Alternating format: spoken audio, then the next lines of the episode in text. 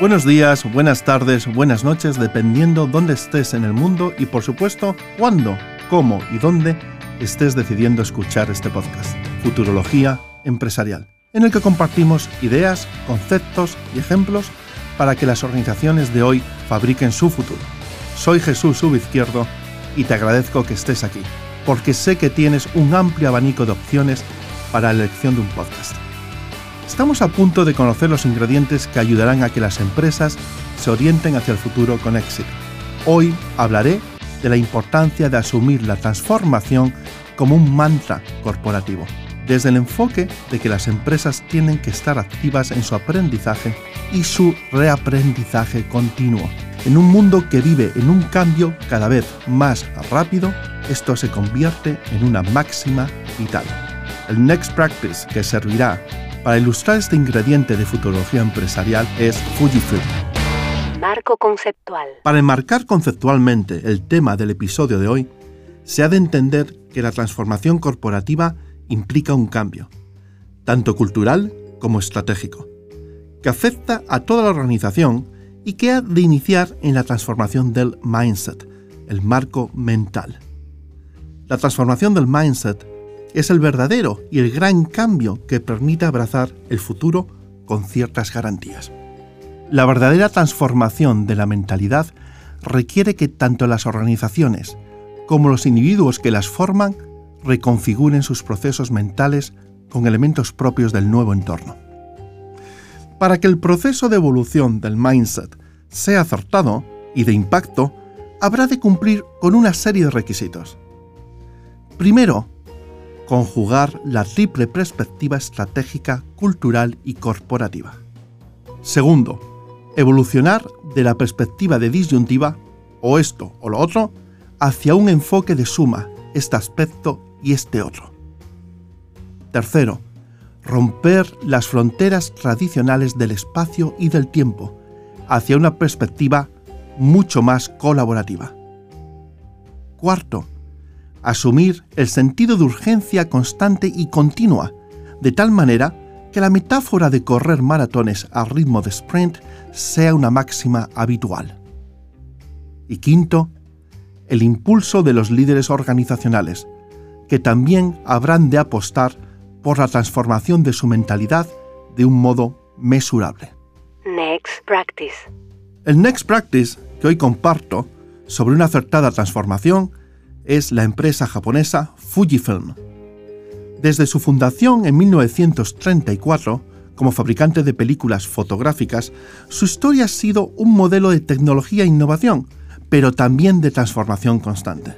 Y es que inicialmente, Fujifilm solo vendía cámaras y películas, pero con la evolución de la tecnología y la llegada de los teléfonos inteligentes, Shigetaka Komori, su jefe ejecutivo de información, entendió que tenía que buscar nuevas ideas para mantener la sostenibilidad del negocio. Además, los datos le daban la razón. Era un hecho que descendía la demanda de películas fotográficas. Su solución fue transformar el negocio. Primero, entendiendo que poseían altas capacidades relacionadas con los procesos químicos y el impacto en la luz. Y segundo, identificando sectores en los que trabajar con esta ventaja, como el farmacéutico, el diagnóstico médico por imagen o incluso el cosmético. También acertó realizando adquisiciones y colaboraciones con empresas con diferentes tecnologías, que podrían ser fusionadas con las ya existentes en Fujifilm, para crear nuevos productos y de esta forma llegar a otros sectores de la industria. Un dato.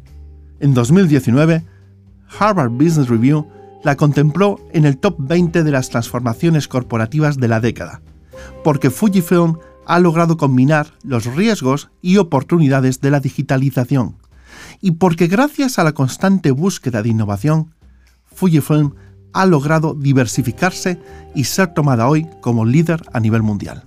Cadáveres corporativos. Y si hablamos de películas fotográficas, tenemos que revisar la historia de Kodak quien era el líder por excelencia del mercado, cuando nuestro Next Practice, Fujifilm, se dedicaba al sector de la fotografía. Se ha llegado a afirmar que Kodak logró que las personas cambiaran la forma de verse a sí mismas. Kodak se fundó en 1880. Inventó la primera cámara fácil de usar. Logró casi un monopolio en el negocio de las películas de consumo, capturando la imaginación de todo el mundo, y fue sinónimo de Hollywood. Sin embargo, Kodak fue incapaz de transformarse con los tiempos. Confió demasiado en la pervivencia de las cámaras analógicas. Además, no quiso invertir en la fotografía digital. Curiosamente, a pesar de haberla inventado, y esto supuso quedarse al margen de una revolución en su sector. Esto lastró a la compañía, que en enero de 2012 se declaró en bancarrota por 6.750 millones de dólares. Abrumada por los altos costos de las pensiones y un retraso de años en adoptar la tecnología de cámaras digitales. Desde entonces, trabaja para seguir adelante y con la crisis del COVID-19, de hecho, anunció que iba a dedicarse a la producción farmacéutica. Para ello, el gobierno de los Estados Unidos le cedió un préstamo de 765 millones de dólares para producir materiales iniciales para medicamentos genéricos. Conclusiones. En este episodio hemos revisitado lo que se considera uno de los mayores errores al declinar la transformación. Kodak, un cadáver corporativo de manual. Y también lo hemos comparado con una transformación altamente exitosa, que siendo del mismo sector, le ha trascendido y se ha convertido en un next practice de renombre, Fujifilm. La idea recomendada hoy para llevarse de este episodio es la necesidad de conocer muy bien el core del negocio, para así entender sus extensiones y poder transformarlo si fuera preciso. Eso es exactamente lo que hizo Fujifilm, que, sabiendo de su excelencia en los procesos químicos, buscó alternativas a partir de ellos para crear nuevos productos y así llegar a otros sectores.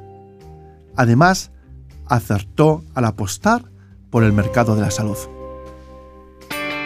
Si quieres profundizar en la futurología empresarial, te recuerdo mi web, jesusubizquierdo.com, donde semanalmente comparto ideas disruptivas, tendencias y nuevos marcos conceptuales para las organizaciones del siglo XXI también puedes seguirme en YouTube, LinkedIn y en Instagram, arroba Te espero en el siguiente episodio para seguir hablando de cómo fabricar el futuro empresarial y de cómo tener éxito en los próximos años.